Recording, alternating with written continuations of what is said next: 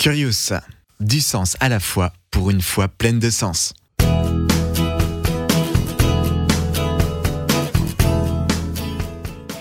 Si Dieu est bon, pourquoi le mal existe? Pourquoi le permet-il? La réponse la plus courante et sûrement une des plus intéressantes, c'est que Dieu permet le mal parce qu'il est amour. Qu'est-ce que cela veut dire? Dieu a créé l'homme pour entrer en relation avec lui, une relation d'amour. Mais pour qu'il y ait amour de l'homme envers Dieu, il faut que l'homme puisse choisir d'aimer Dieu librement. Et pour qu'il puisse faire ce choix, il faut que l'homme puisse également choisir de ne pas aimer Dieu, donc de faire le mal. Dieu n'est pas un dictateur, et s'il a permis le mal, c'est donc au final par amour, car il souhaite que l'homme soit libre.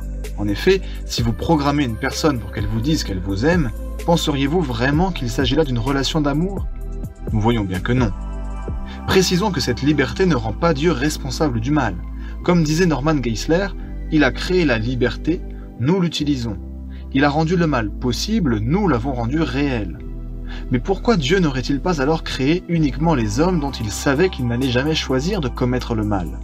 Là encore, la réponse est que Dieu est amour.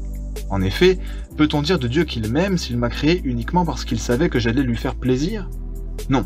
La preuve en est que s'il avait su que je le décevrais, il ne m'aurait pas créé. Ce ne serait donc pas moi qu'il aimerait, mais seulement mes actions. Or, Dieu nous aime parce que nous sommes, et non pour ce que nous sommes. Il n'a donc pas fait de discrimination entre les hommes à la création. Bien que cette réponse au problème du mal présente des intérêts non négligeables, il convient de souligner également les questions qu'elle soulève. Premièrement, la création de Dieu était bonne. Il paraît donc surprenant que le mal ait pu s'y immiscer d'une manière ou d'une autre, lui qui est étranger à la création. Le pouvoir de péché n'était pas inscrit dans l'homme. Comment l'homme, quand bien même il était libre, aurait-il pu choisir de faire le mal alors qu'il était bon? Deuxièmement, la notion de liberté peut être sujet à débat. Elle est à comprendre dans le cadre de la providence de Dieu et ce n'est pas toujours simple, nous en reparlerons. Enfin, encore une fois, on peut craindre que cette réponse dédramatise le mal en lui trouvant une justification. Or, le mal doit rester injustifiable.